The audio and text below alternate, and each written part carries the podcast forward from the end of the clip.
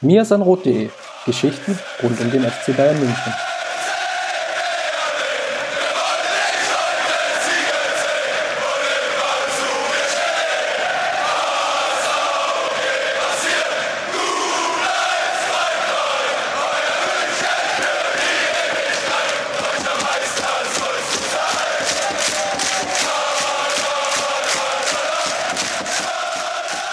Servus und herzlich willkommen zum Mirsan Roth Podcast. Wie in der letzten Folge angekündigt, werden wir heute nicht über das Eintracht Frankfurt Spiel sprechen, ähm, was unsere Patreons oder was unseren Patreons noch bevorsteht und was allen anderen, die diese Folge hören werden, ähm, ja, was sie vermutlich gerade hinter sich gebracht haben. Ähm, wir nehmen aktuell am Freitag vor dem Spiel auf und sprechen über Lazio Rom. Und dafür haben wir uns einen Experten eingeladen, ähm, der sich sehr intensiv mit der Serie A auseinandersetzt, ähm, nämlich Marius Seuke, der Journalist bei transfermarkt.de ist, ähm, ja, und unter anderem auch den FUMS Podcast ähm, mithostet, äh, Serie Amore. Ähm, Servus Marius und hast du vielleicht noch was zu deiner Person zu ergänzen? Ciao Justin, ciao a tutti.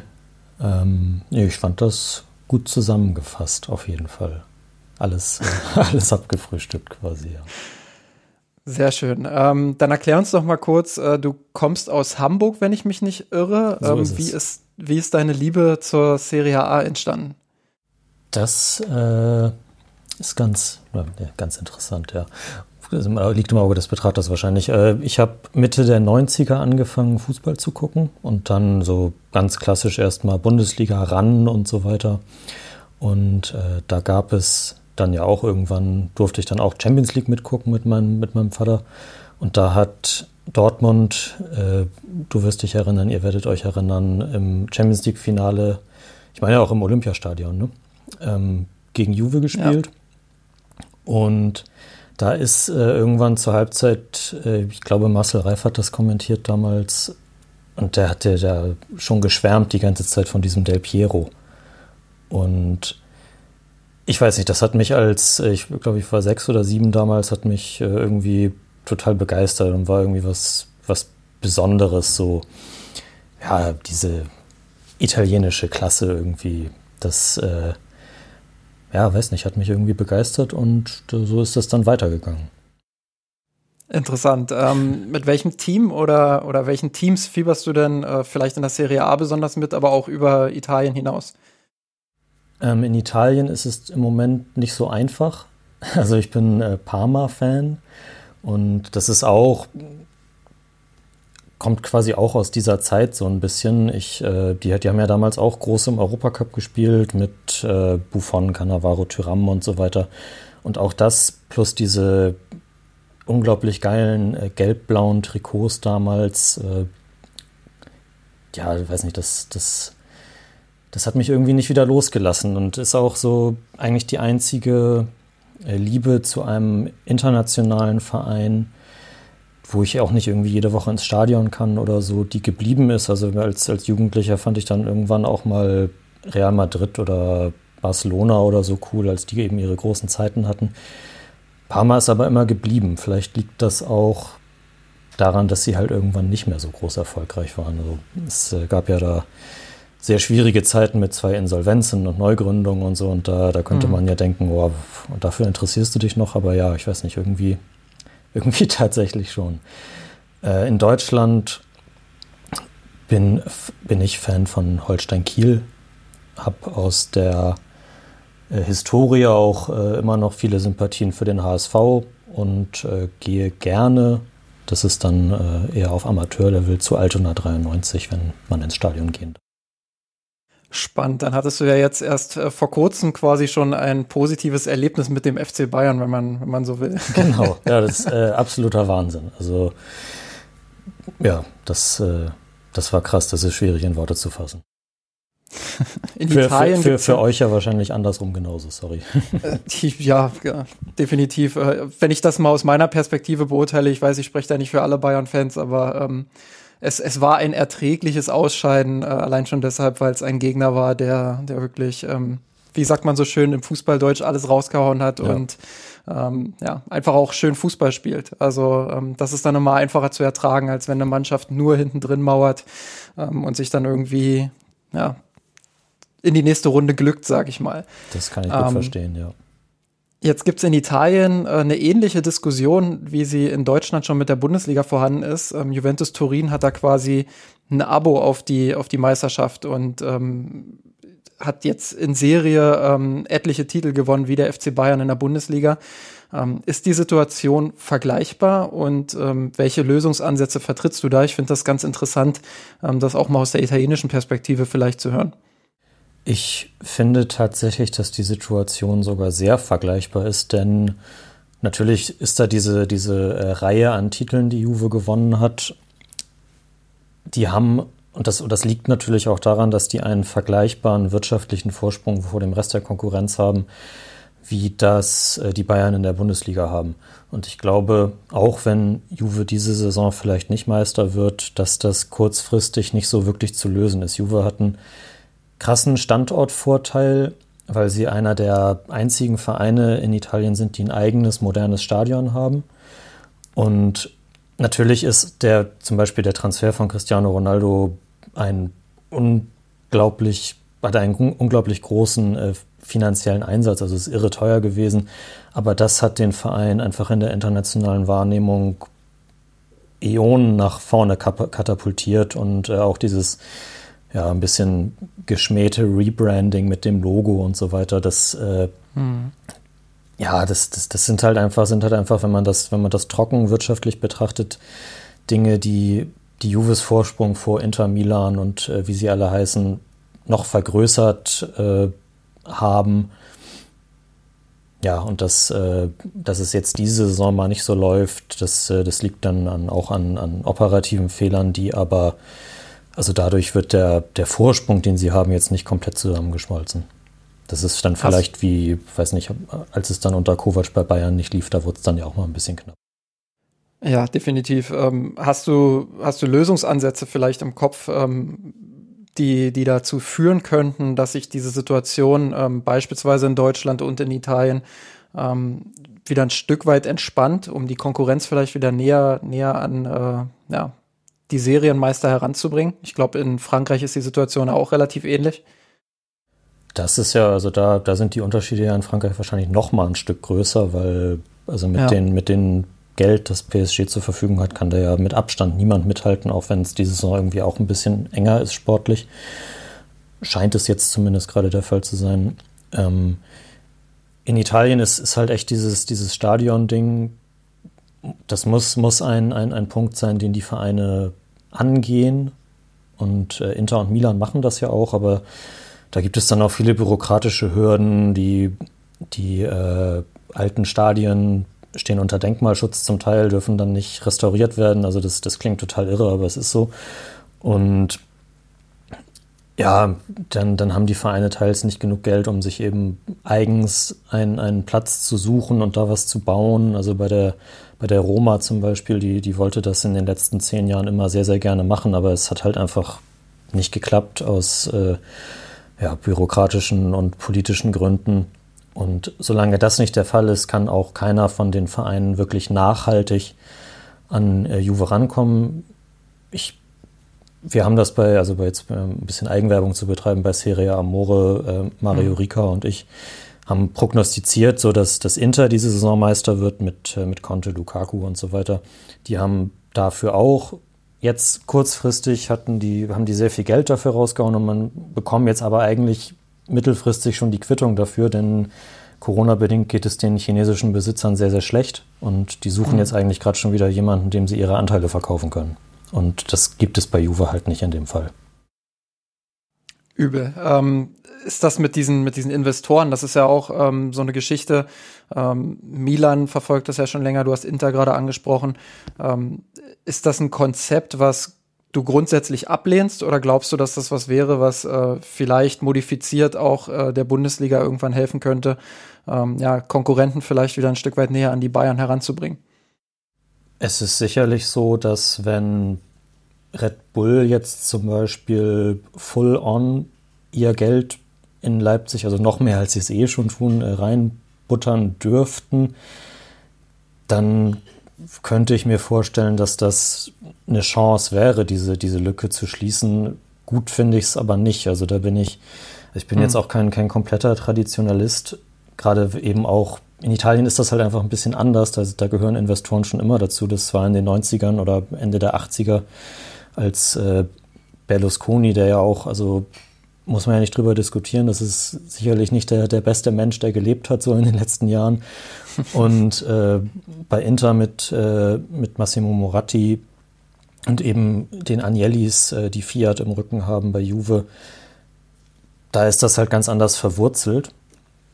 Und äh, deswegen fällt es mir da tatsächlich ein bisschen schwieriger, dann kritisch darauf zu gucken, als das jetzt bei in Deutschland der Fall ist, wo einfach dieser Schritt noch nicht gegangen wurde.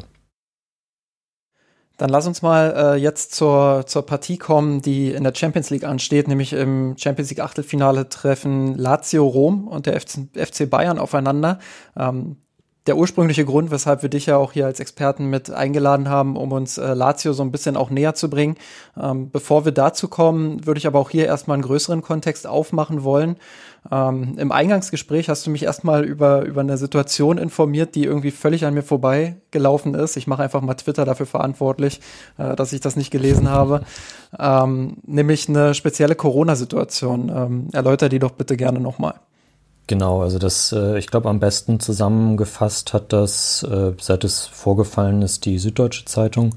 Also da, wenn, wenn man da irgendwie Lazio, Corona, SZ oder sowas eingibt, jeder, der, der hier zuhört, kann sich da das dann auch nochmal auf jeden Fall durchlesen.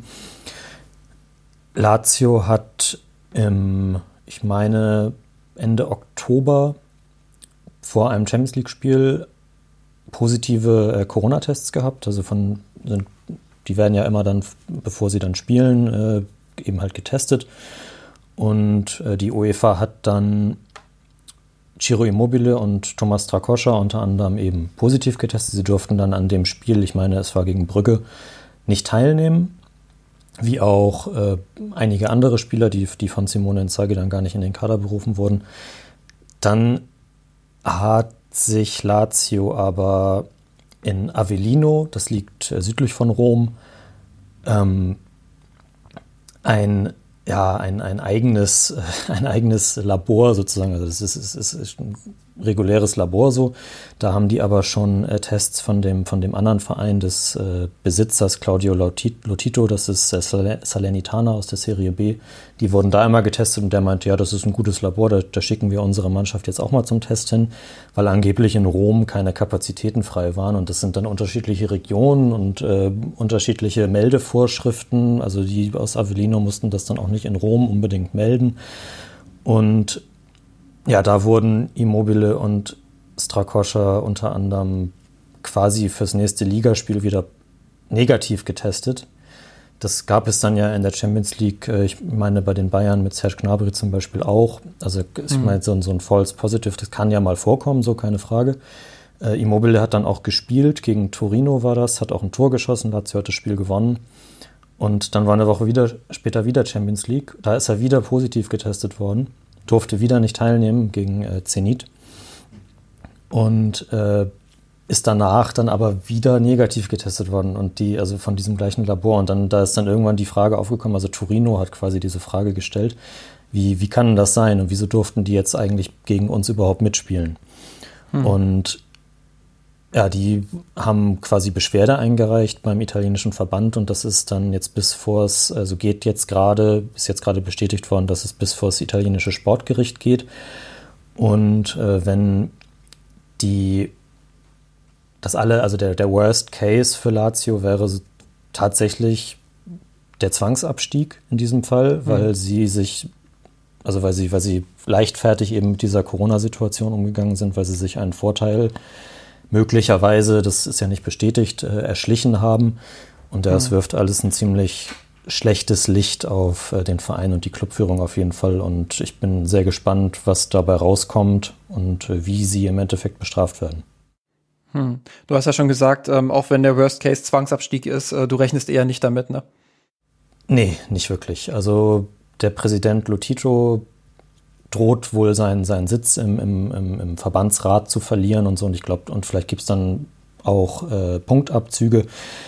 Aber ich glaube, dafür ist der Einfluss dann letztlich groß genug, auch, auch also es klingt irgendwie blöd, so, ne? also ich meine, wenn, wenn hm. entweder haben sie es gemacht oder sie haben es nicht gemacht und dann, dann müsste eigentlich das Strafmaß irgendwie klar sein, aber gut, da, da stecke ich dann in der, im, in, im Recht, im italienischen Sportrecht auch nicht genug drin und wie sich das mit dem äh, ja, Epidemierecht oder was auch immer äh, verbindet. Auf jeden Fall ist es ziemlich scheiße. Um das ja. mal sogar auf gut Deutsch zu sagen.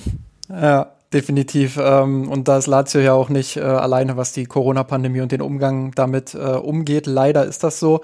Ähm, umso eher kommen wir jetzt vielleicht auch einfach mal zum Sportlichen. Ähm, da hatte Lazio ja in den letzten Monaten äh, den ein oder anderen Erfolg mehr verbuchen können. Ähm, historisch gesehen, ich habe mir mal die historischen Platzierungen so ein bisschen angeschaut von Lazio Rom.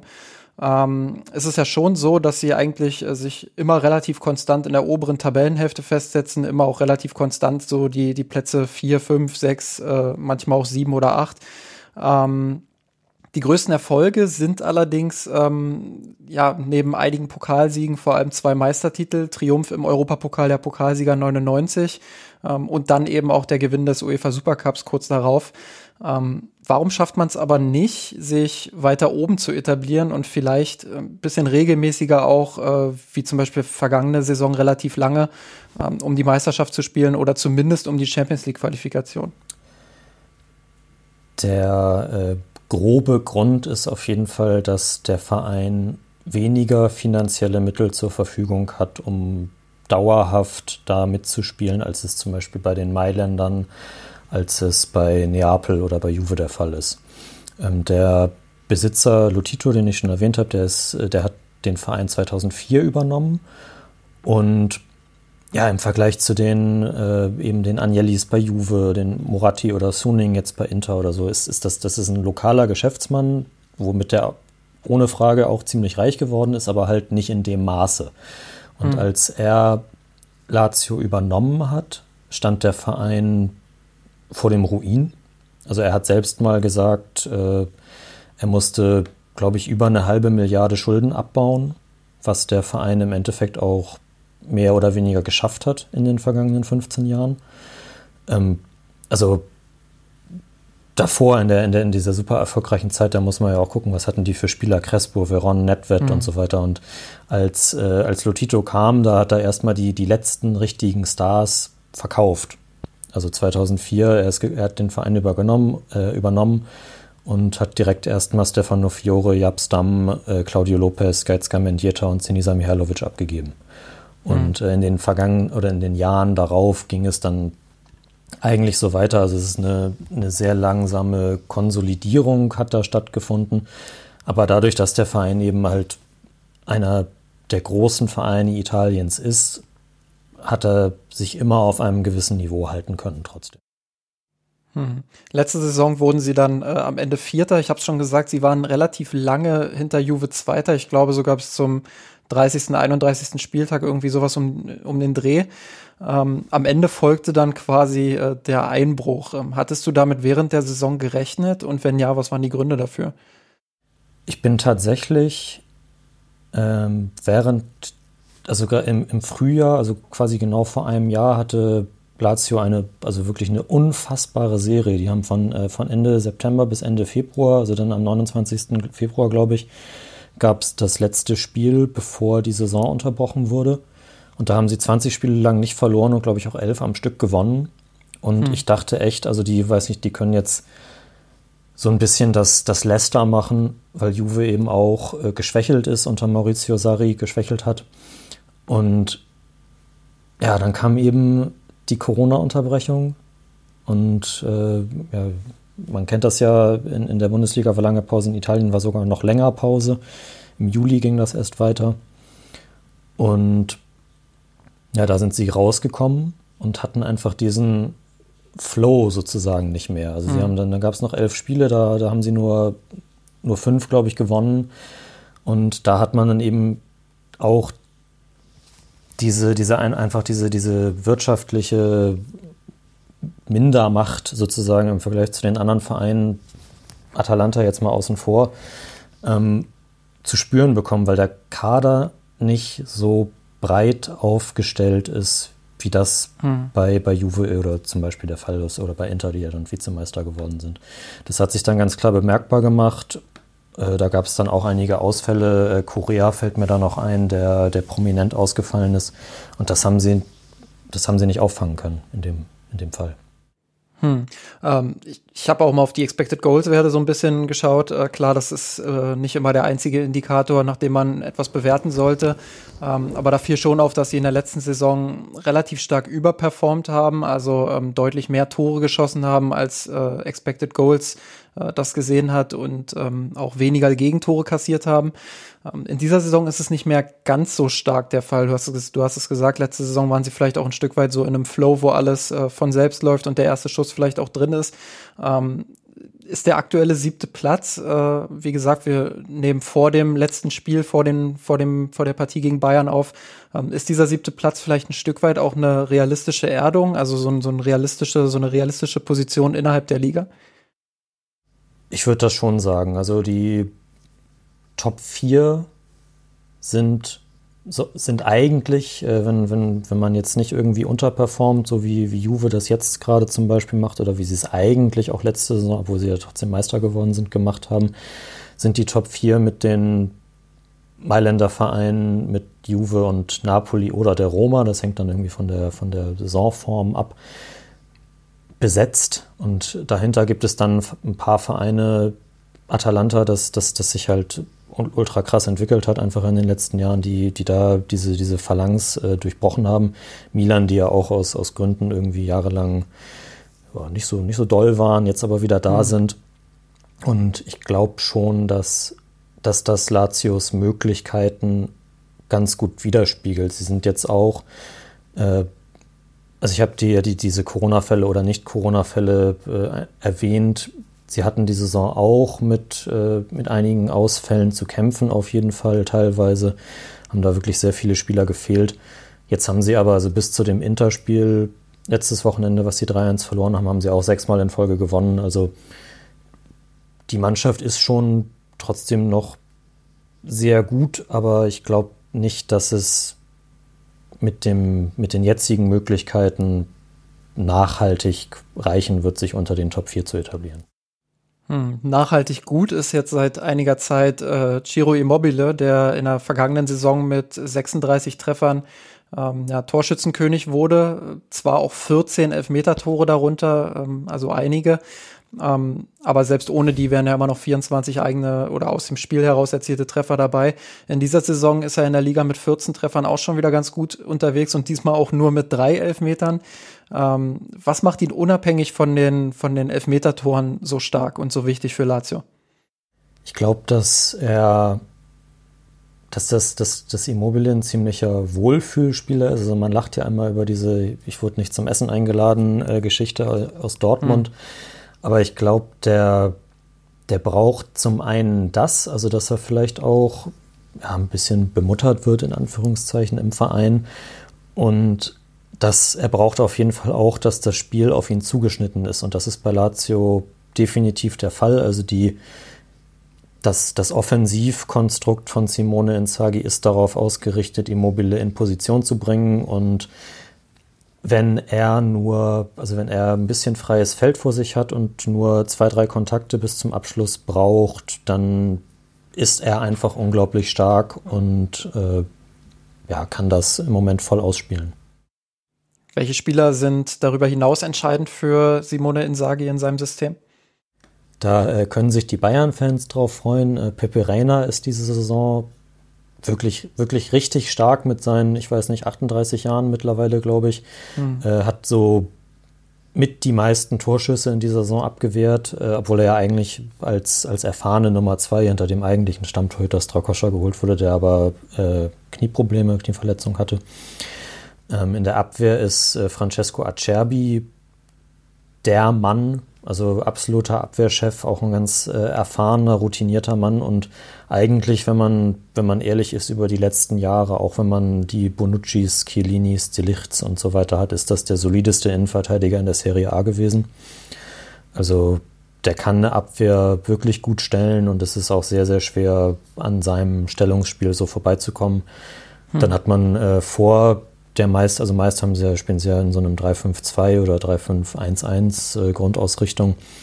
Äh, davor ist äh, Lukas Lever, den man aus, aus Liverpool sicherlich noch kennt, so ein bisschen das Metronom mhm. im Mittelfeld und neben ihm spielt natürlich äh, Sergej Milinkovic-Savic, äh, absoluter Leuchtturm, also gibt äh, wenig, würde ich jetzt mal so, so als, als These in den Raum werfen, wenig zentrale oder offensive Mittelfeldspieler, die so komplett und gut sind wie der. Dann äh, hat man noch äh, Luis Alberto, der auch ein, also ein, ein richtig, richtig toller Spielgestalter ist, der äh, diese Saison nicht so viele Assists gibt wie in den letzten Jahren, aber dafür selbst torgefährlicher geworden ist. Und so um ähm, Immobile herum äh, wuselt halt äh, Korea so ein bisschen zwischen den Linien. Der zieht dann immer viele Verteidiger auf sich und äh, ermöglicht äh, Immobile dadurch auch die Räume. Spannend. Äh, Habe ich auch noch einiges für, für die Vorschau mitgenommen, die ich noch schreiben werde. ähm, ähm, Simone Inzaghi, du hast ihn bereits genannt, ähm, ist jetzt quasi seit 2010 im Verein als äh, Trainer tätig, da noch als Jugendtrainer, ähm, hat vorher auch ähm, Ewigkeiten für Lazio gespielt. Ähm, Im April 2016 übernahm er dann erstmals die, die erste Mannschaft, die erste Herrenmannschaft von, von Lazio. Ähm, Im Sommer gab es dann aber irgendwie eine kuriose Geschichte, äh, habe ich gesehen. Nämlich wurde der neue Cheftrainer äh, Marcelo Bielsa vorgestellt und zwei Tage später ging er dann schon wieder. Ähm, was ist damals passiert? Ja, Marcelo Bielsa hat, glaube ich, nicht umsonst den Spitzennamen El Loco, äh, der, der Verrückte. Ich glaube, dass er und Lotito, das hätte sehr gut funktionieren können, aber in dem Fall sind da äh, zwei krasse Dickköpfe aufeinander gestoßen und dann hat es eben dann äh, ja, aus, äh, aus, aus Gründen irgendwie doch nicht so gut funktioniert. Also Bielsa hat danach mal gesagt, dass halt ein, dass schlicht seine Wunschspieler nicht zu einem Zeitpunkt verpflichtet wurden, als äh, als er sie haben wollte. Also er dachte eigentlich, er fängt Anfang Juli sein, sein Training an und dann sind schon mindestens mhm. vier, also er meinte, er hat äh, Lotito sieben Spieler genannt und äh, vier wollte er Anfang Juli schon da haben, weil eben sein, er, er ja einen besonderen Spielstil hat, eine besondere Trainingsform. Also man, man kennt ja die Geschichten aus Leeds irgendwie, wo er mit, äh, mit seinen äh, krassen Aktenordnern über, über Gegner dann da äh, drüber erzählt in Pressekonferenzen mhm. und so. Ähm, ja, und diese Spieler waren halt nicht da. Und da hat er sich tierisch drüber aufgeregt und dann ist er einfach gegangen. das ist, äh, klingt ja auch wie, wie eine, so eine, eine, unglaubliche Geschichte eigentlich, aber ja, ist, äh, das ist, ist Fußball Italien auch so ein bisschen auf jeden Fall. Und ja, sie haben dann im Endeffekt noch Spieler verpflichtet, aber eben teilweise recht spät. Immobile kam in diesem Sommer, Ende Juli. Luis Alberto kam in diesem Sommer, Ende August. Und das ist in Italien halt auch irgendwie eher typisch. Also man, man kennt das ja aus der, aus der Bundesliga. So, die Vereine wollen immer möglichst gerne frühzeitig äh, Klarheit haben, da wie, wie der Kader mhm. aussieht. Und in Italien ist das ganz anders. Da wird häufig, frag mich nicht warum, häufig bis ganz spät gewartet. Also das, das hat man auch bei Milan irgendwie jahrelang gesehen, dass da dann die, die großen Verpflichtungen tatsächlich irgendwie erst an dem, an dem äh, sagenumwobenen Deadline Day dann verpflichtet wurden. Und das war ja, also bei, bei Lazio in dem, in dem Jahr dann auch der Fall. Bayern haben es ja jetzt auch im, im Oktober gehabt, als, als die Spieler alle erst zu spät kamen. Also ja. du kennst die Situation. Aber Inzaghi wurde am Ende trotzdem Fünfter mit dem Kader. Ja, und äh, hat auch äh, keine allzu unerfolgreiche Zeit seitdem äh, genau. erlebt. Also er hat äh, direkt dann übernommen von Bielsa. Ähm, man könnte das Verhalten von Bielsa konsequent nennen und äh, das ist auch ein guter Übergang vielleicht zur Spielweise von Lazio Rom. Und äh, da steigen wir jetzt mal ein bisschen im Detail ein. Ähm, die ja schon auch ein sehr aggressives Zweikampfverhalten haben, eine gute taktische Disziplin im Pressing. Ähm, wir haben es gesagt, eine starke Offensivreihe, insbesondere auch mit, mit Immobile. Ähm, das erinnert so ein bisschen an den Gegner, der zur jetzigen, zum jetzigen Aufnahmezeitpunkt äh, den Bayern noch bevorsteht, nämlich Eintracht Frankfurt. Ähm, ist das so ein, so ein Vergleich, der die Spielweise von Lazio ein Stück weit charakterisiert?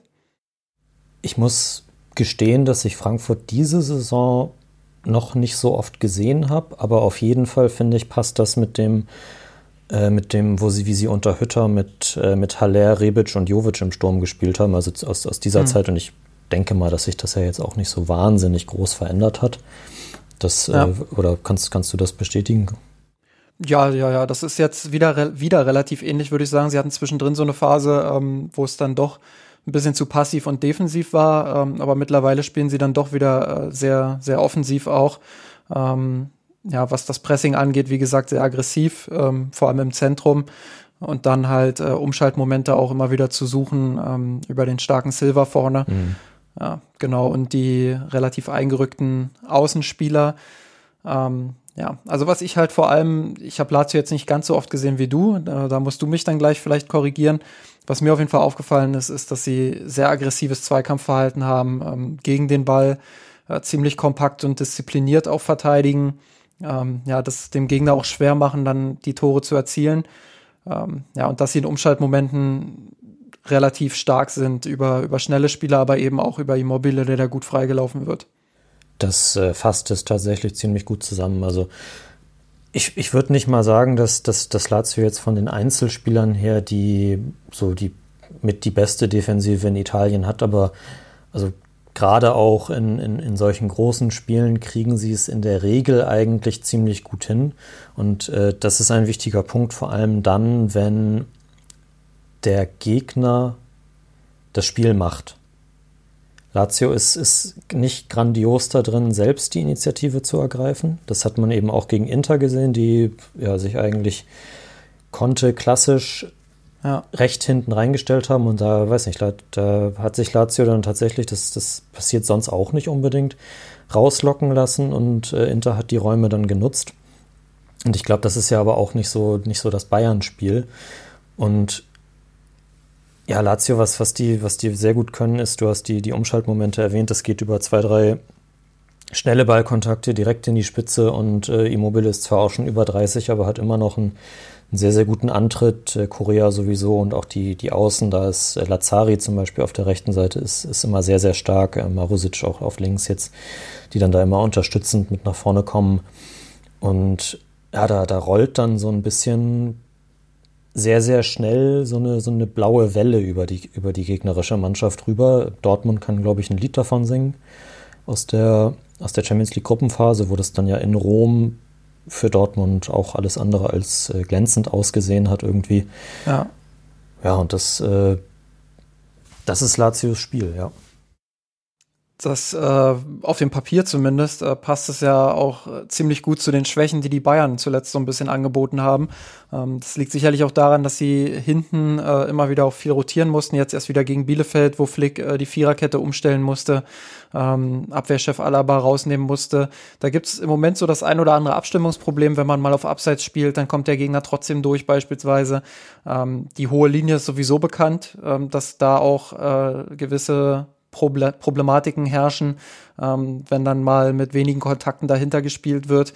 Ähm, das wird sehr wahrscheinlich die Herangehensweise dann auch von Lazio Rom sein. Ähm, glaubst du, dass sie dem Druck der Bayern standhalten können, dass sie dafür die Qualität haben ähm, und anschließend dann über diese Momente auch äh, vielleicht zum Erfolg kommen können?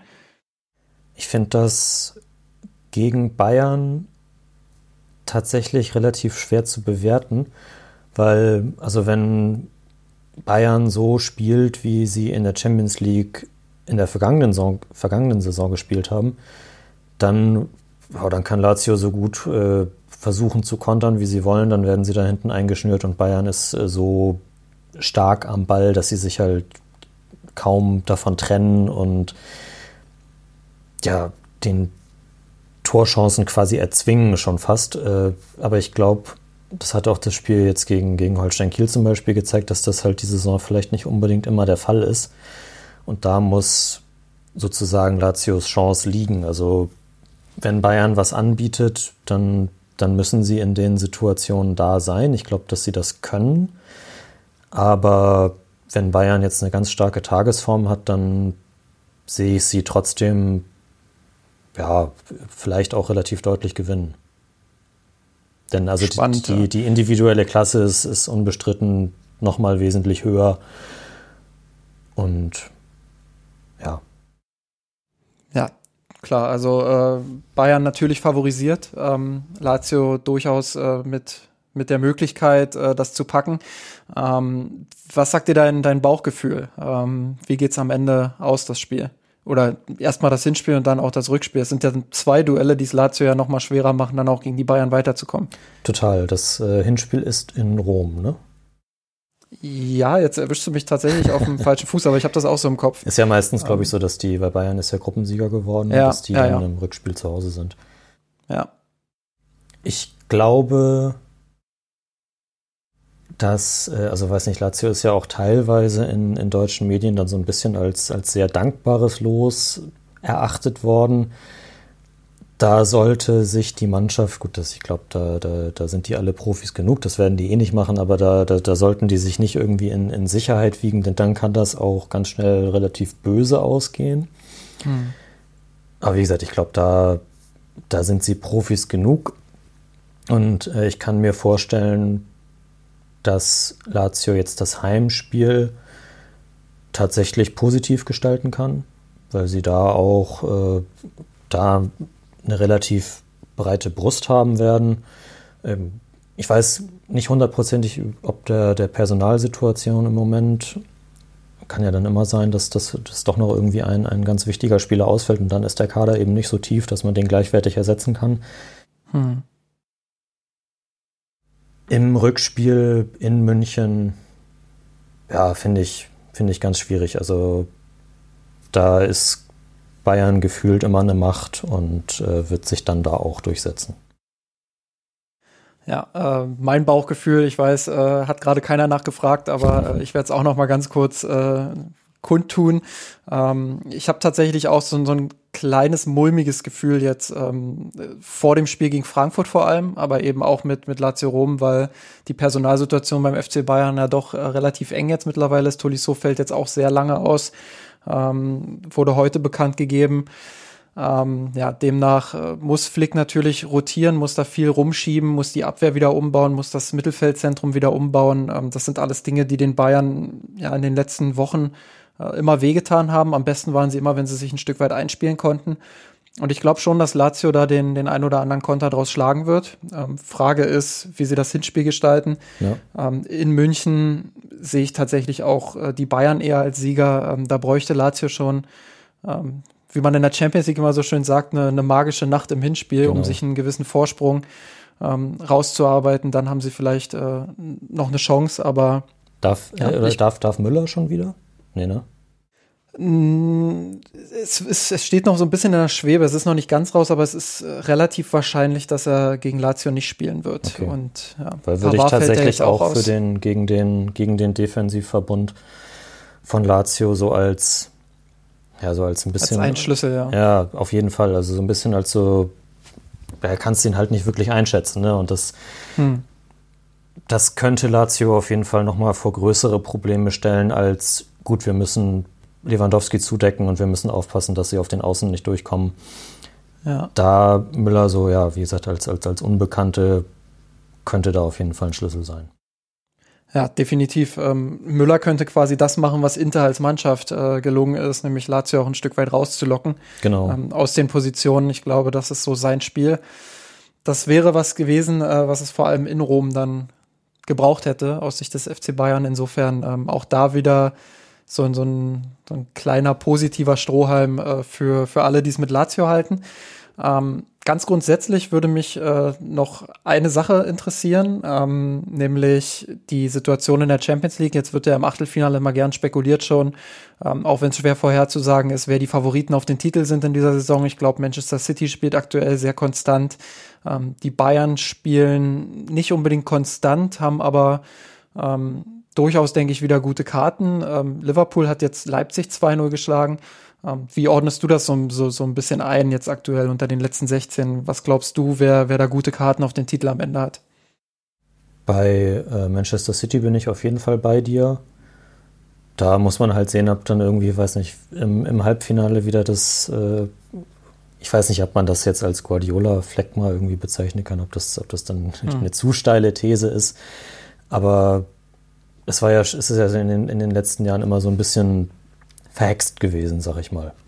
Ja. Und äh, da, da muss man halt mal sehen, ob sie das ablegen können. Äh, PSG sehe ich auch leider wieder sehr, sehr weit vorne. Also da, da ist Tuchel ist schon, ist schon ein toller Trainer gewesen. Pochettino ist jetzt auch ein, einfach ein richtig guter Trainer, der den vielleicht auch nochmal noch mal eine andere äh, Stärke in Sachen Kompaktheit mitbringt. Und wenn da die Leute fit bleiben, dann, dann sind die offensiv auch, das weiß ja jeder, muss man nicht weit lange drüber reden.